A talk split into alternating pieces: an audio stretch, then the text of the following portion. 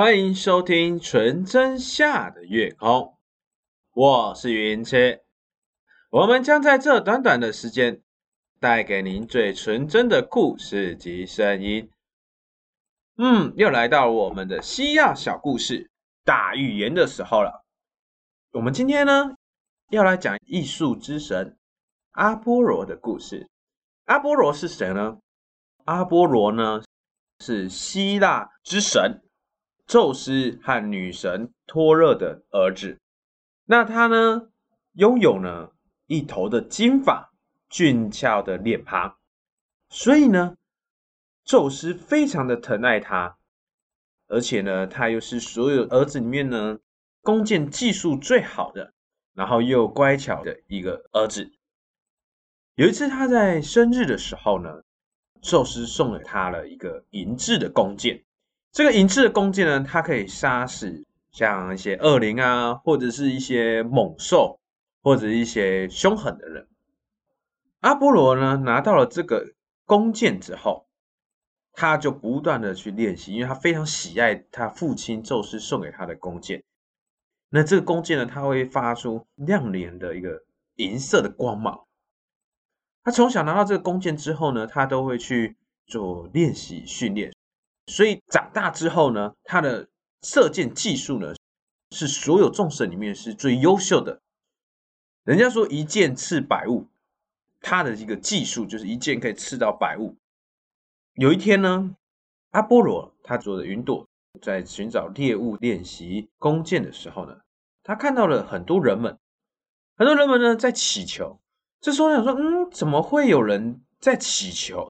而且呢？每个人呢的身上呢都是伤痕累累，断手断脚的受伤，然后跪在地板上向上天祈求。这时阿波罗呢就好奇，到底是发生什么事情？阿波罗就去听了他们的祈求内容，结果发现叫裴东的一个巨蟒杀害了很多人类，所以他们就有组队，然后去讨伐这个巨兽巨蟒，可是呢失败，所以他们受伤呢回来。并且祈求上天帮忙，他们就跟上天说：“拜托，拜托，这万物的众神，拜托你们把这个巨蟒啊、黑洞啊给杀死吧！拜托你们，我们已经被这个巨兽啊侵扰了一阵子，农作物根本就没办法生成，而且它已经开始伤害我们人类，我们人类性命啊，像我老婆啊，已经被它吃到肚子里了，也不知道是活是死。”这时候，阿波罗的了解了前因后果之后呢，就现身。人们，我是艺术之神阿波罗，我就要帮你们去讨伐这个巨蟒黑洞。你们放心，把这个猛兽啊交给我就对了。我会帮你把猛兽给铲除掉，还你们一个平静的生活。这时候呢，阿波罗他就驾着云呢，就去找了。这个巨蟒裴东，还看到巨蟒之后呢，巨蟒就马上呢炸开它的大牙齿，吐出舌，就扑向了阿波罗。阿波罗跳起来，这时候这个巨蟒马上就用了它尾巴卷起来，然后腾空跳起来。可是呢，因为阿波罗他会飞，所以呢，他就往左边一飞，那这个巨蟒呢攻击不到他了，就要往下掉。这时候阿波罗看机不可失，马上呢。拉起他的银弓，发出银色的光芒，并且呢，把他弓箭架在这个弓上面，咻，一箭刺穿了巨蟒的头。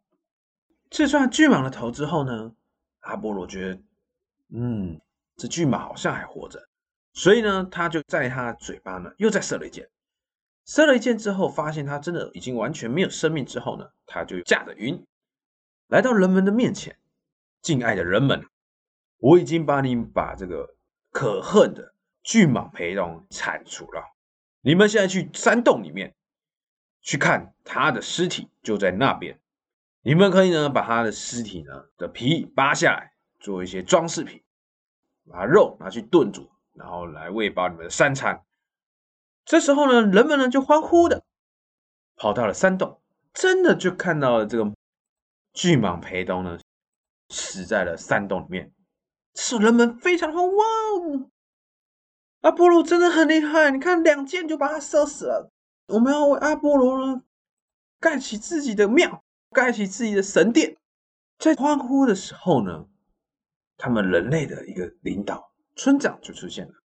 虽然说你们既然都已经觉得说阿波罗对我们的贡献非常好，我们就为这个神明在山洞盖一间庙，并且呢，每年呢，我们都呢帮他演奏音乐。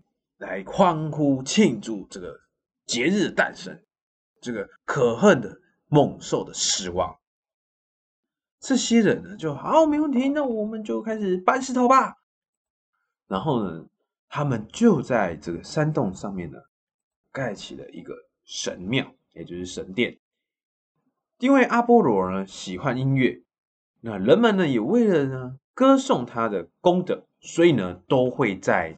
这个神殿里面开始不断的演奏美妙的音乐，那加上呢，他有预知未来的能力，所以呢，他被人类跟众神所喜爱着。因为他对一个音乐的造诣呢非常的高，所以呢，人们呢又称他为艺术之神。以前的艺术嘛，通常都只有音乐而已。因为波罗他才正值年轻，他被众神呢所拥戴。又杀死了这可恨的巨蟒，所以呢，他被人们给拥戴。他开始逐渐的呢，目中无人，非常的自信满满，觉得什么事情都难不倒我，什么事情我都可以做到。有一天，他呢就回到了神殿去开会，父亲宙斯正召集众神呢开会。当开完会要离开的时候呢，他看到了。爱神丘比特，爱神丘比特呢背着弓箭，正要准备去工作。这时候阿波罗就跟丘比特说：“哎，丘比特，你这个弓箭也太小了呗！你这弓箭能干嘛？你看我这个弓箭发出银色的光芒，杀死了可恨的巨蟒。你的弓箭能干嘛？你的弓箭可以杀死伤害人们的巨兽吗？可以保护人类吗？”不行嘛？那你每天背着弓箭要背什么东西啊？爱神丘比特呢，就跟阿波罗说：“你不懂，这只要被我射中，他就会爱上第一眼看到的人。而且啊，我这个箭啊，是让人们跟万物啊交配，然后呢永续的。你那个只是杀死了一些可恨的猛兽，有什么用啊？重点是他们要交配啊，他们要相爱，相爱着香火才可以延续啊。”阿波罗就说：“哼，你那个小小的弓箭能干嘛？这只是让人家可以拥有爱情，然后可以永续。那如果今天啊猛兽出现了，难道你的弓箭可以杀死猛兽吗？”阿波罗呢就一直不断的去嘲笑了爱神丘比特。爱神丘比特呢就不理他，就飞出去了。飞出去之后呢，阿波罗觉得不行，一定要嘲笑他一下。那那弓箭实在太小了，这这是很很可笑的一个弓箭。所以呢，他就跟着飞出去，然后不断的在他周围呢嘲笑，干扰了爱神丘比特的工作。爱神丘比特终于生气了，他就说：“阿波罗，我告诉你啦，虽然我的箭啊没办法射穿猛兽，但是我可以射穿你的心啊，我可以让你的心受伤。你再跟过来，我就射穿你。”阿波罗说：“哼，你那个箭能干嘛？”这小不拉几射穿我的心脏，我告诉你了，我一箭就把你的翅膀给穿过去了，变串烧。这时候，爱神丘比特超生气的，就突然间拉起了弓。阿波罗看到他拉起了弓，也瞬间拉起了他的发出银色光芒的弓。爱神丘比特就看到他拉起来弓的瞬间呢，就将爱之神箭呢射向了他。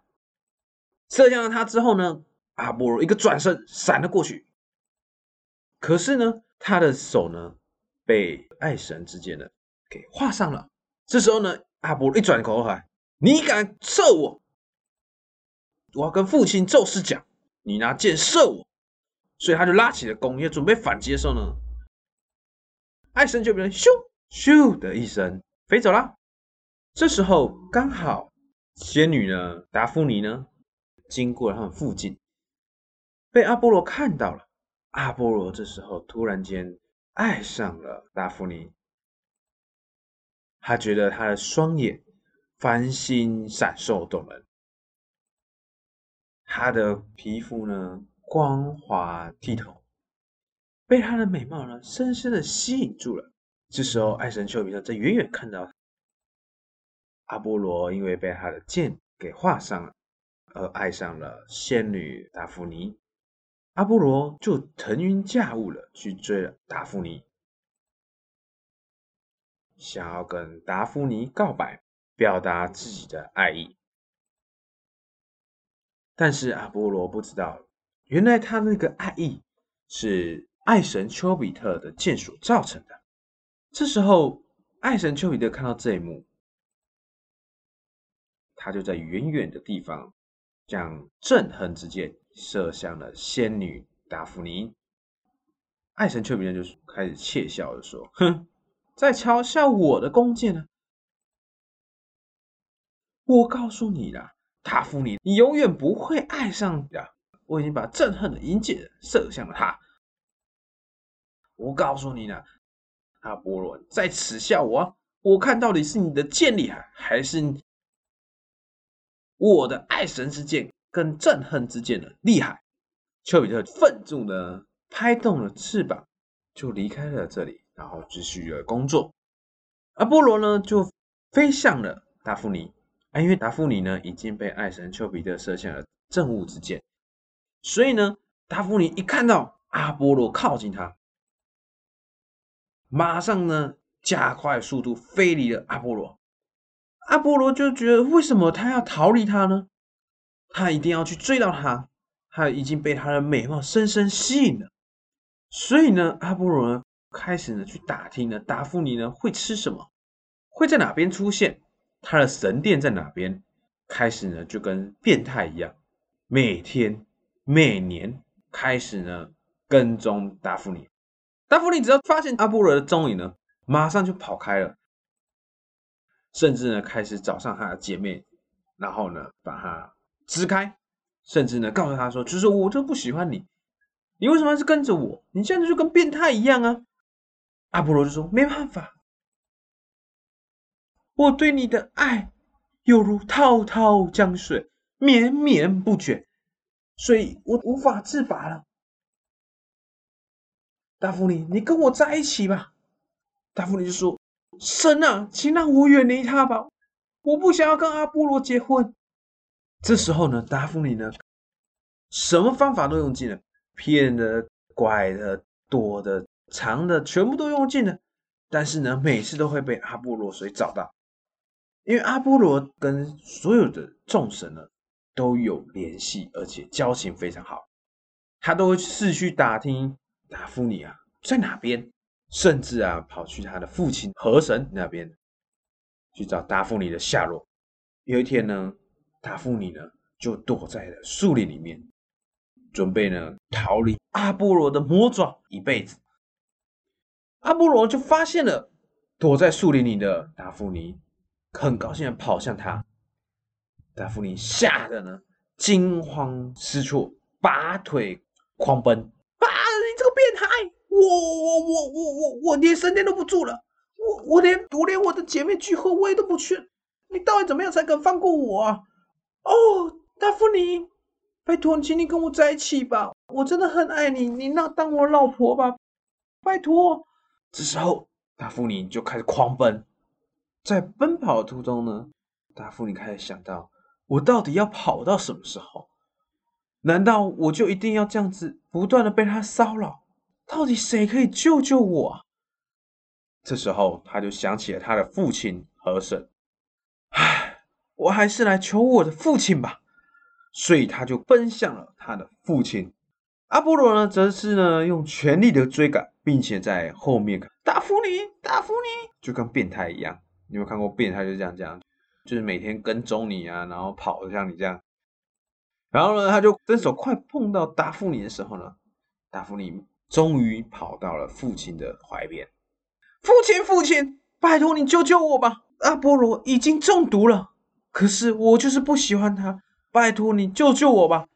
拜托你让我可以逃离阿波罗的魔爪，爸爸救我吧！这时候呢，达芙妮的父亲呢，河神呢就出现了，阿波罗啊，我的女儿啊，达芙妮是不喜欢你的，她已经被爱神丘比特射中了憎恨之箭，您还是放弃吧，不然你去求爱神丘比特帮你解开爱神之箭。”阿波罗就说：“不可能，我怎么可能可以求爱神丘比特？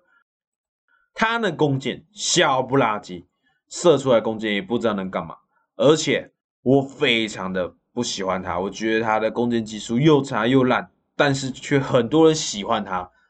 我不要跟他求情。这时候河神就跟达芙妮说：“哎，亲爱的女儿啊，阿波罗已经被爱神之箭给射中了，他又不想要去找丘比特，这个爱神之箭啊，只有丘比特可以解除。”他不想去解除，他就一定会对你死缠烂打，你还是只能继续逃啊！除非你去找爱神丘比特帮忙，让爱神丘比特去解除阿波罗身上的爱情之箭的魔咒。这时候，他的女儿啊，达芙妮就跟父亲说：“爸，我告诉你啊。”我不会去找爱神丘比特，这是他一个报应。他太自大了，而且我已经去找过他了。他说他不会去理阿波罗，因为他觉得他目中无人。怕到底该怎么办呢？唉，达芙妮，我亲爱的女儿啊，现在唯一的方式啊，就是只能你躲起来，或者是再找丘比特。去解决这个魔咒，不然就是把你的憎恨之间的魔咒给解除，然后你跟阿波罗结为夫妻。爸，不可能！我这么讨厌他，他长那么丑，又这么自大，身材又胖，而且我觉得，即使我愤怒之间解除了，我还是会讨厌他。不如你把我的样貌，或者是把我容貌改变了吧，我就是不要让他爱上我。唉，亲爱的女儿啊，我是可以帮你改变容貌跟样貌，但是你确定你这样的改变是你想要的吗？我可以帮你变成一棵树，那你永远都不会再被阿波罗所干扰。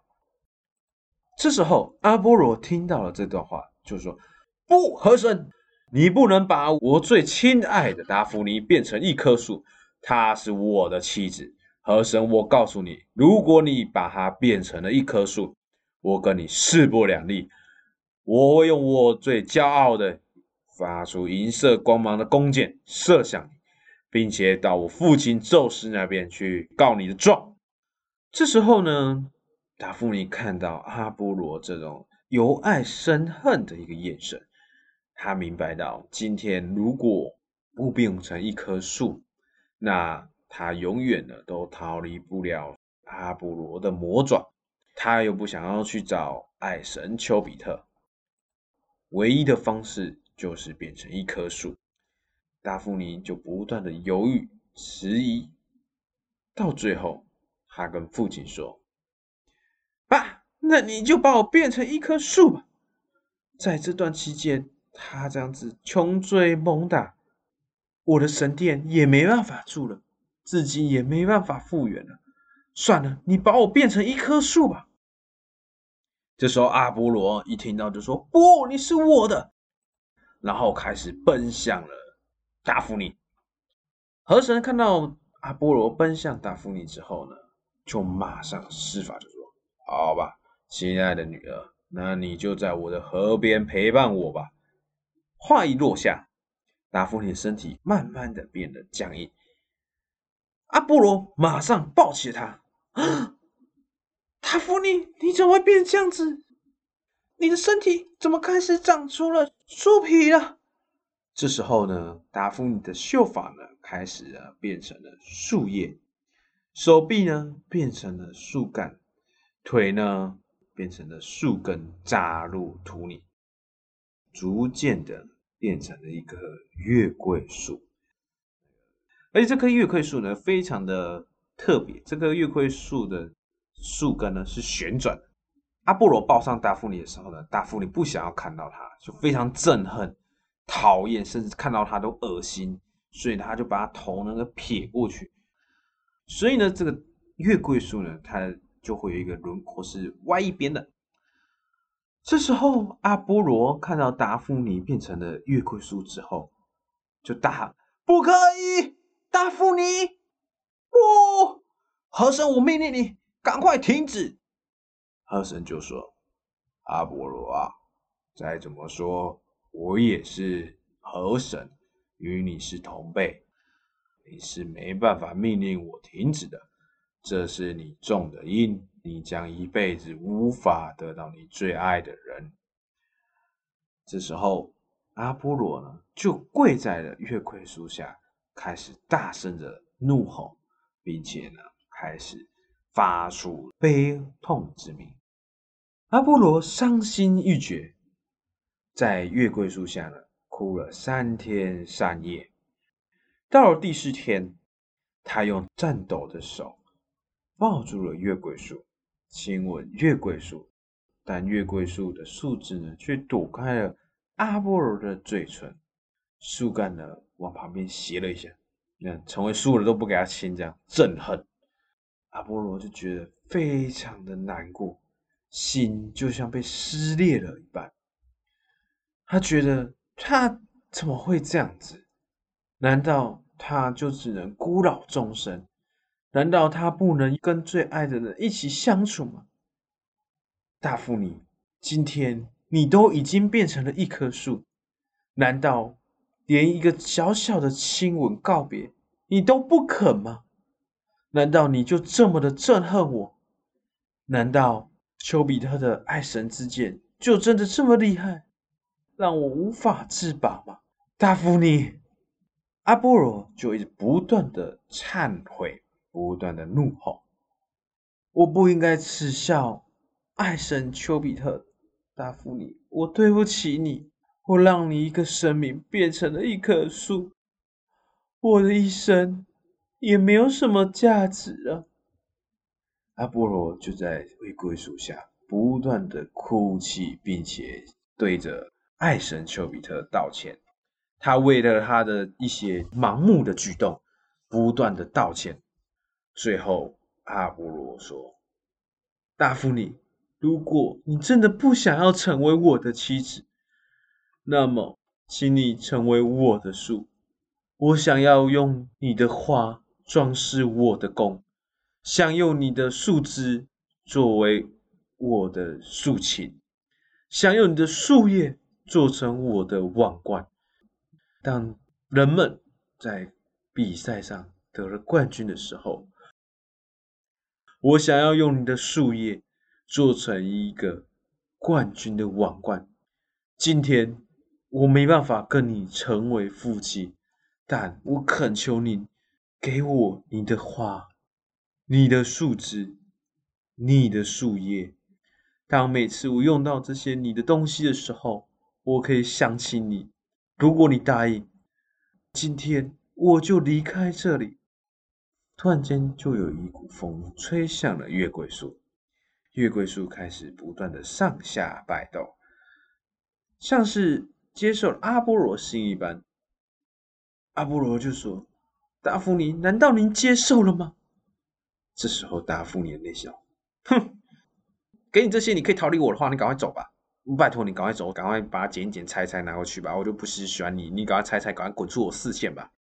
所以他就又剧烈的在上下的摇摆一次。阿波罗就非常的开心，达芙妮，我我终于可以拥有你的某一个部分了，我。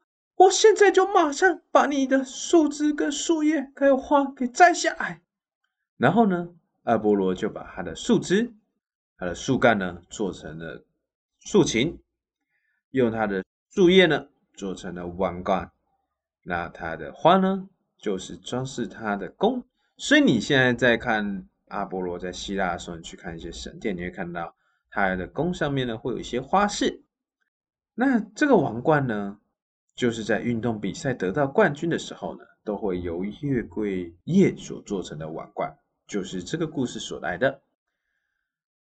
阿波罗后来就将这个王冠，月桂叶的王冠呢，交给给人们，并且呢，跟人们讲说，以后如果说得了弓箭的冠军的时候，您可以将树叶上的月桂叶呢戴在头上，去证明说他是一个冠军。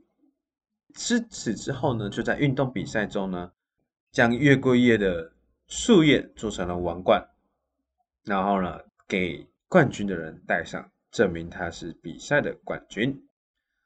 好，这个故事呢就到这。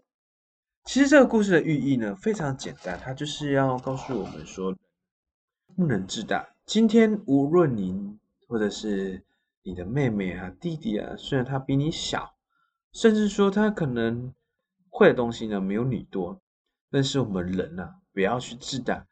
每个人都有每个人他的长处，今天只是你在这个长处上赢过了他。在某些长处而言，你甚至还比不上他。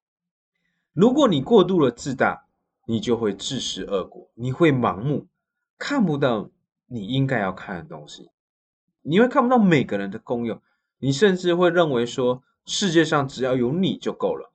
但是很多时候，你一定要知道，团队分工才是可以把事情完成，不要去鄙视一些看起来。比你弱小的人，说不定他的长处是你所没有的，甚至这个长处呢，可以带来你一些成长。那阿波罗呢，就是因为呢看不到爱神丘比特的长处，一直嘲笑他的弓箭，他认定弓箭呢就只是能杀死所谓的飞禽猛兽，所以呢他就耻笑了爱神丘比特。殊不知爱神丘比特的爱神之箭呢。比阿波罗的弓箭呢更厉害，它可以让阿波罗呢撕心裂肺、忏悔，甚至是非常难过。所以，我们一定要知道，无论是自己的弟弟或者是妹妹长大了之后呢，或者在游玩的时候呢，我们一定要谦让着他，因为他还在学习，所以他一定会不知道，甚至说他有一些一定没有你好。但是我们要去谦让着他，每个人有每个人他的长处。好。今天这这个故事呢，就到这里。那我们呢，来讲第二则故事。第二则故事呢，就是狩猎女神阿提密斯。阿提密斯呢，是宙斯跟女神托拉的女儿，也就是比阿波罗更早一步出生的双胞胎姐姐。阿提密斯呢，她的头发如黑夜般的乌黑，脸颊呢像月亮一样的亮白。肌肤呢，吹弹可破，所以呢，人们呢都会像失魂的呢被他所吸引，甚至说呢，很多神明呢都会要求跟阿提密斯呢结婚。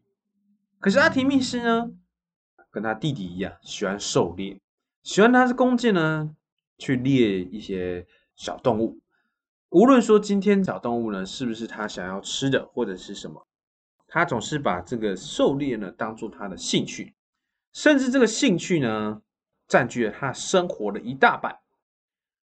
有一次在会议上的时候，就告阿提密斯说：“哎，阿提密斯啊，亲爱的女儿啊，你的年纪也不小了，你应该去找个男子去结为夫妻，然后成家立业了，不要每天在森林里面穿梭，每天就穿着一个上衣。”穿着一个短裤在森林穿梭，可看吗？一个女孩子，那是男生要工作的，怎么会是你一个女孩子这么漂漂亮亮在那边做呢？阿提密斯就说：“亲爱的父亲啊，我不要结婚，我喜欢狩猎，我要这样过一生。那些男生呢？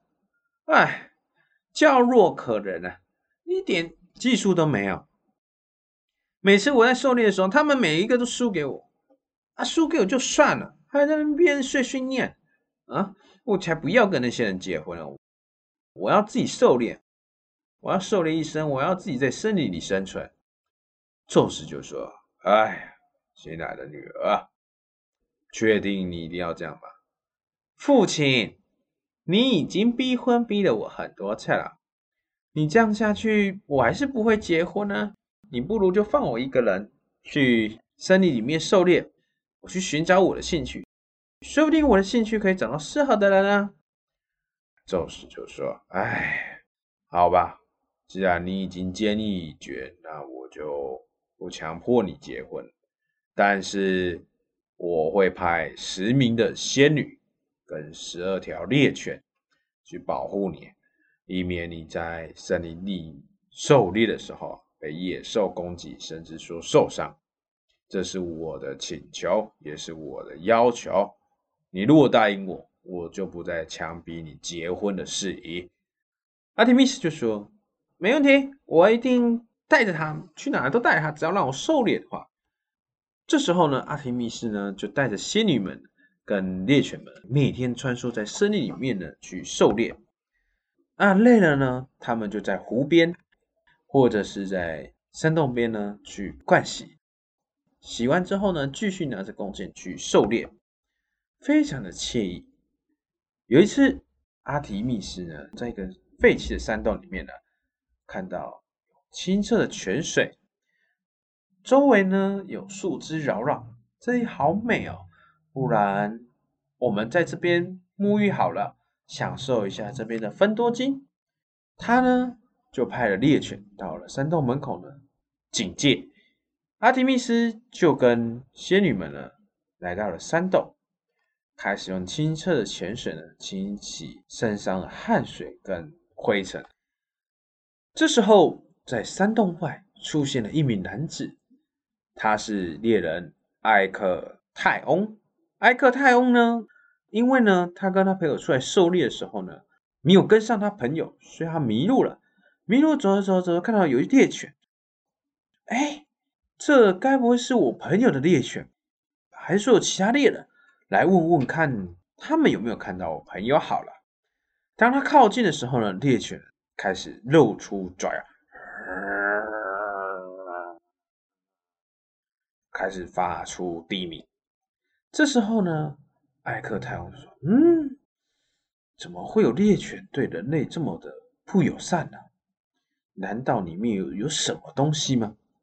所以呢，他就把猎犬的支开。然后，并且趁支开的时候呢，马上奔进去洞里面，就越来越往深处走，越来越往深处。突然间，他听到了一些嬉笑声，女子的嬉笑声。这时他想：咦，奇怪，怎么会有女子在这边？这里不是猎人的休息地方吗？他就非常的好奇的再往前走，并且呢。躲在了石缝中偷看，他看到前方有很多仙女在洗澡。突然间，阿提密斯一个转头，看到了阿克泰翁，与阿克泰翁四眼相对。这时候，阿克泰翁马上惊觉，哈，然后要开始逃跑，要偷窥，就这样要逃跑了。阿提密斯一看到他，就马上喝着他。这时候他才发现这是阿提密斯。哦，阿提密斯，阿提密斯，不好意思，我我我不是故意看到你的，我我我我只是不小心看到的，我我我不是故意偷窥的，我不是。阿提密斯非常的生气的跟阿克泰欧说：“我是纯洁的女神，我这赤裸的模样被你看清楚了。”你叫我如何面对大众？你教我如何面对众神？你有没有想过偷窥是错误的行为？你还不断的看。阿提密斯呢，在怒吼期间呢，开始找寻他的弓箭，但是怎么找就找不到，因为他想要把这个阿克泰翁呢给猎杀，因为呢，他不想要让别人知道阿克泰翁呢有看过他的裸体。这是一种耻辱，这是一种屈辱，但是怎么找就找不到。然后阿克泰翁呢，一直不断的恳求，最后阿提密斯就说：“用这个泉水堵住你的嘴，让你无法向人们说你看过我的身体。”就将泉水呢泼向了阿克泰翁。阿克泰翁呢被泉水泼到之后呢，声音逐渐的改变，不再是人类的声音，而是像一只鹿的声音。头呢开始长出了双脚，脖子也开始变长，耳朵开始变尖。几分钟过后，阿克泰翁变成了一只鹿。阿克泰翁呢就一直哭喊：“拜托，求求你，拜托，阿提米斯女神，我不是故意偷看的，拜托你，拜托你。”可是呢，阿克泰翁呢，因为声音已经变成了一个鹿的声音，阿提密斯呢就不理他，就把这只鹿拎的走向了山洞外面，并且把它丢出去了森林里面。丢出去森林之后呢，这个阿克泰翁呢，不断在山洞徘徊，不断的祈求女神阿提密斯可以帮他复原。阿提密斯呢，洗完澡换完衣服之后，就带着猎犬离开了。阿克泰翁就在背后里追逐。当追逐了一阵子之后呢，突然间出现了另外一群的猎人跟猎犬。突然间，一群猎犬奔向他，阿克泰翁非常的惊吓，开始狂奔，但他又认出来那些猎犬是他们的朋友的，所以他开始发出声音来。但是因为他发出的声音都是鹿的声音。所以呢，他的朋友并不知道这个就是阿克泰翁。这时候，其中一个猎人举起了弓，瞄准了阿克泰翁，然后射向了他。阿克泰翁的腿被他朋友射穿了，瞬间倒在了森林里面。猎犬马上扑向他，将他喉咙咬断。这时候，阿克泰翁失去了意识。在失去意识的时候，他不断的忏悔：“我不应该去偷看人家洗澡的，我不应该偷看女神洗澡的。”在这个忏悔下，失去了生命。猎犬呢，就将这个鹿叼向了猎人，猎人呢，就将这只鹿呢带回了村落部落里面。阿提密斯呢，就在森林的某一处静静的看着这一刻发生，他冷冷的笑说。哼，这样就没有人看过我脱衣服的样子了，也没有人会知道他看过我们的裸体了。哼哼，再偷看呢？阿提密斯就像没发生事情一样，继续跟仙女去狩猎。月光隐隐照射手持攻击的阿提密斯身上，在月光下，他的面貌呢看起来又更加动人了。这是阿提密斯的故事。这小故事是要告诉我们什么呢？非常简单，就是我们人不要去做偷窥或者是一些违法犯纪的事情。虽然可能你会觉得说现在没有发现，但是当你被发现的时候，你就必须要付出某一些事情去弥补这个错失。这个弥补不是你去做决定的，你有可能偷窥五分钟被判刑了一年甚至是九个月。也就是说，你要为了你的行为负责，所以我们在做事情的时候，一定要知道，所有人所说的建议、所说的话，它都只是参考。你的朋友如果跟你讲说，啊，你就去偷个东西，并不代表你一定要去做。你一定要明白一件事：你如果做了，是你要去承担这一切，你要去承担你所做的这个决定。今天你做这个决定错了。或者是失败了，你不能把你这件事情推卸给给你意见的人，因为他只是给你意见，他只是给你一个参考，你必须要有思考的能力，可以去判断是非对错，可以去判断可行不可行，甚至说这件事情做了之后是对还是不错。你不能说你今天做了犯法事情。结果你到警察局之后，跟他说：“哦，那是那个谁建议我这样做，我就这样做了。”那那个人只能当共犯，他不是主谋，你才是主谋。因为你思考了怎么去做这件事情，你计划了怎么去做这件事情，甚至说你做了这件事情。所以我们在做事情的时候，一定要向善，要有同理心。再来就是所有人事情只是参考，结果你就听信了你的朋友去做了一些为非作歹的事情，那这样你就必须要付出。相对的责任，当然这个责任一定是最大的，因为你犯了错，就是要去承担你所带来的一个后果。好，今天的希腊神话就到这里。希望我们的一个希腊神话可以带来你一些小小的寓意。那您在未来在做事情的时候，或者是说让小孩子听听这个寓意，让他明白希腊神话所要给人们，甚至给你的一个意思。好，喜欢我们的话，可以帮我们多多分享哦。需要我们更改的地方，也可以跟我们说哟。最后记得每周五晚上八点。准时收听我们最纯真的故事，我是云痴，我们的希腊神话就到这里，我们下次见喽，拜拜喽。